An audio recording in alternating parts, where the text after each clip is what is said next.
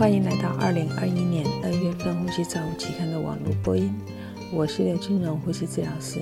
代表期刊主编 Richard Branson 为您进行中文网络播音。第一篇文摘是本月的主编精选，由唐等人利用线上问卷评估美国呼吸治疗师在 COPD 病人出院准备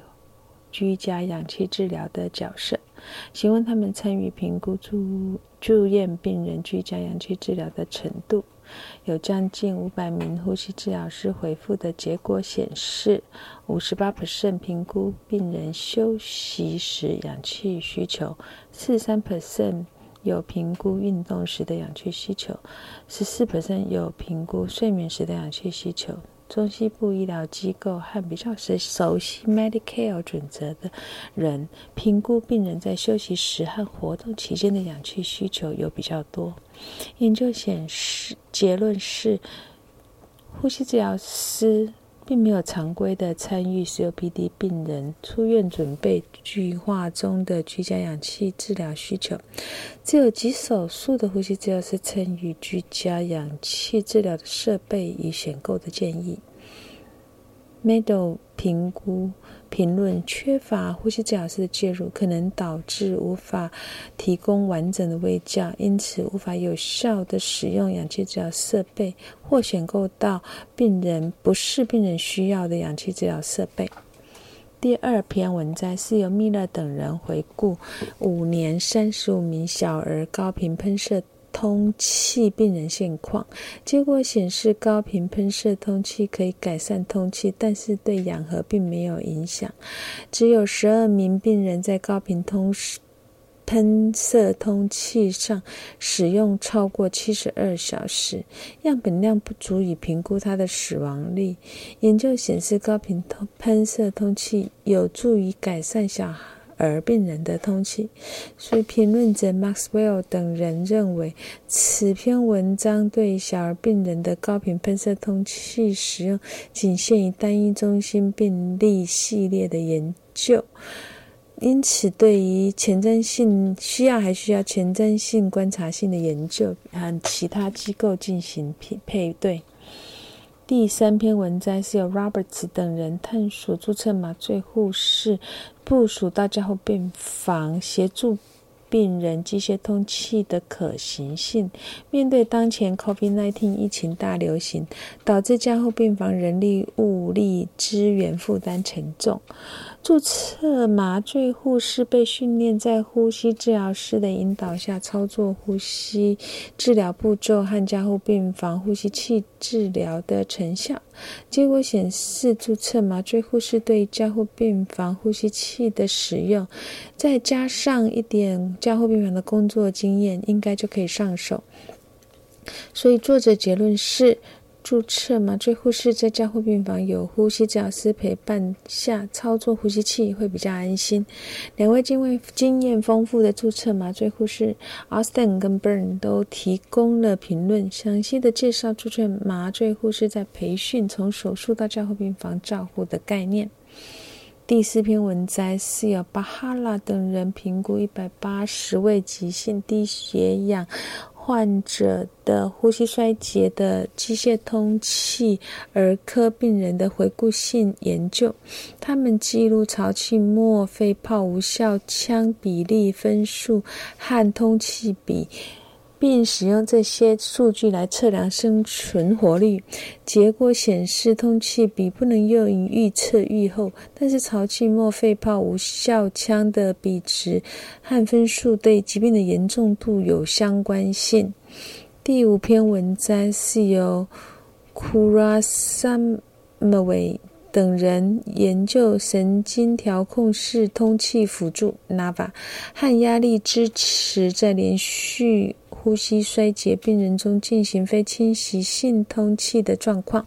结果显示非侵袭通气在二十八天死亡率和不同步指数较差。研究的结论是，NAVA 调控非侵袭性通气并不能降低非侵袭通气的失败率，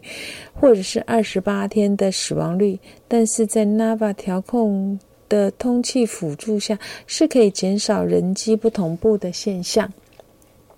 第六篇文摘是由单体等人评估潮气容、潮气量、驱动压力和机械功率对死亡率的影响。收案五千名左右病人进行九项试验，通过整合回归研究承认 ARDS 病人在保。被保护通气策略试验中的潮气容积、驱动压力和机械通气功率差异与死亡率获益幅度之间的相关性。结果显示，潮气容积、驱动压力、回弹功率、动态功率和驱动功率对于死亡率的表现有相似的治疗效果。第七篇文摘是。P 类等人评估经鼻导管给予一氧化氮在肺部模型的反应。他们模拟测一测量气管内的吸入一氧化氮的浓度，在各种模式下测量最大流量和一氧化氮的浓度。结果显示，呼吸的方式会。显著的影响到吸入一氧化氮的浓度，但是对于流量变化影响是比较小的。所以研究的结论是，流量可能是鼻导管给予一氧化氮一个很有用的剂量指标。第八篇文摘是由 Maris 等人评估卧床昏迷病人使用吐气末正压和。吐气堆积、呼吸肺扩张的技术在电阻抗断层扫描的表现，结果显示两种技术都可以促进肺通气和短的短暂的增加，对于心血管参数并没有显著的影响。第九篇文摘是由 Burton 等人利用美国国家外科品质改善计划的资料库分析主动脉瓣修复手术后三十天再入院的，呃再插管的相关因子分析。本研究评估一年六千位左右病人，发现再插管的主要共病因素是 COPD、充血性心脏衰竭和出血性的疾病。第十篇文摘是由 Hickman 等人分析卧床为重症病人坐起和运动对于肺部通气的立即影响和电阻抗断层扫描和生理参数的表现。病人接受被动式或主动式的运动的机械通气和自主呼吸的病人，在低血氧严重的。病人中坐姿和运动是可以增加肺部通气、改善氧合。第十一篇文摘是由 Carlet 跟 Lipnick 回顾评估 ARDS 病人潮气末与动脉二氧化碳分压比与无效腔潮气容积比之间的对应关系。结果显示，潮气末的动脉二氧化碳分压比。及无效腔潮气容积之间有很强的相关性。研究的结论是，潮气末的动脉二氧化碳分压可以用作无效腔潮气容积比的代用品，提供 ARDS 严重和对于治疗反应简单实用的测量方法。第十二篇文摘是由 Martinesti 等人。分析在抽水烟休息室的顾客的一氧化碳、脉搏脉频率和脉冲式血氧饱和的观察性研究，测量受试者进入和离开水烟休息室时的呼气一氧化碳浓度及脉搏频率以及脉冲式血氧饱和度和脉搏式酸基血红蛋白。SPCO 虽然 SPCO 大幅的增加，大概一点五到十个 percent，但是它其他的参数的变化在临床上并不重要，所以他们得到的结论是，水烟吸食者的一氧化碳铺路是一个很重要的指标，长期的成后果仍需要进一步的研究。第十三篇文章是由 Williams 等人比较儿童医院注册护士和呼吸治疗师在解决住院期间暴露环境烟害的态度。他们使用线上调查记录与家属讨论戒烟时保姆的反应和暴露烟害的反应。结果显示，呼吸治疗师在提供戒烟介入措施、筛选对烟害暴露及减少烟害暴露咨询方面的信心，比注册护士高。第十四篇文章是由 McLaren 等人比较四十三位病人气。管抽吸物和支气管肺泡灌洗液的取样分析，住院中气管切开儿童病人气道微生物的回顾性分析结果显示，主要的分离出来的菌株为金黄色葡萄球菌和铜绿假单胞菌。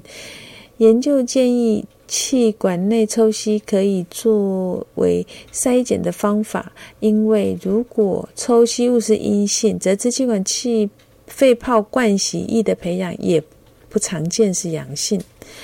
第十五篇文摘是由 Nakato 等人分析自主呼吸测试对于早产儿心肺参数影响的回顾性研究。他们在三分钟的自主呼吸试验中测量脉搏频率、脉冲式血氧饱和度、呼吸频率、潮气容积和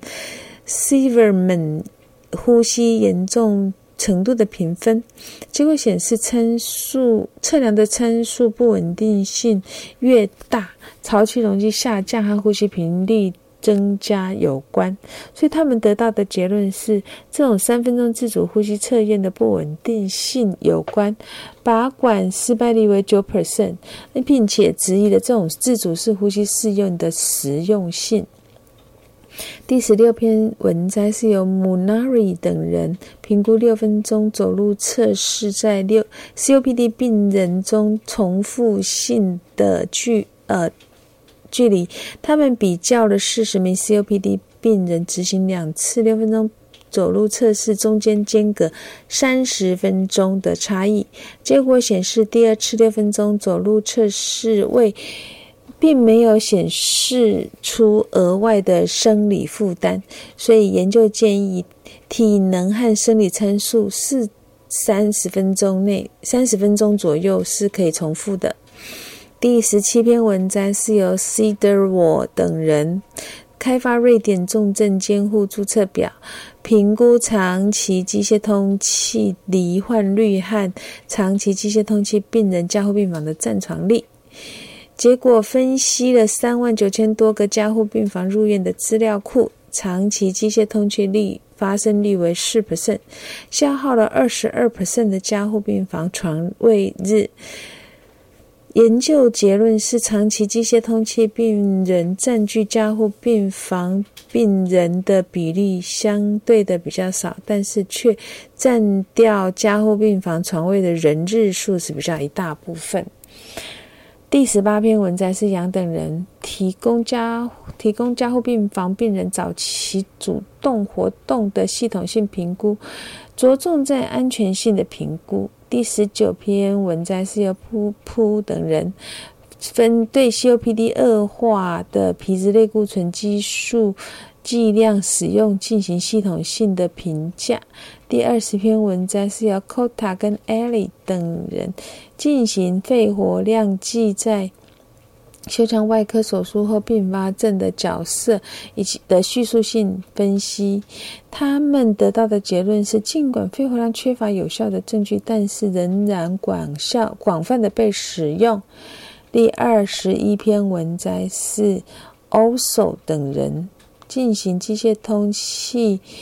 执行机械加压心肺复苏术的叙述性回顾。结论是，机械加压心肺复苏术最佳的通气模式类型和容积仍需要进一步的再定义。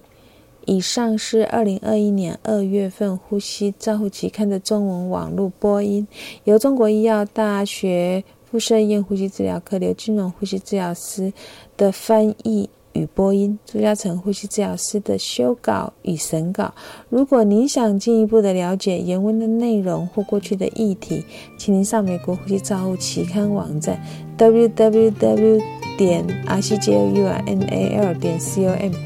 你也可以借由网络的订阅，自动收到未来的网络播音议题。谢谢您的参与，再见。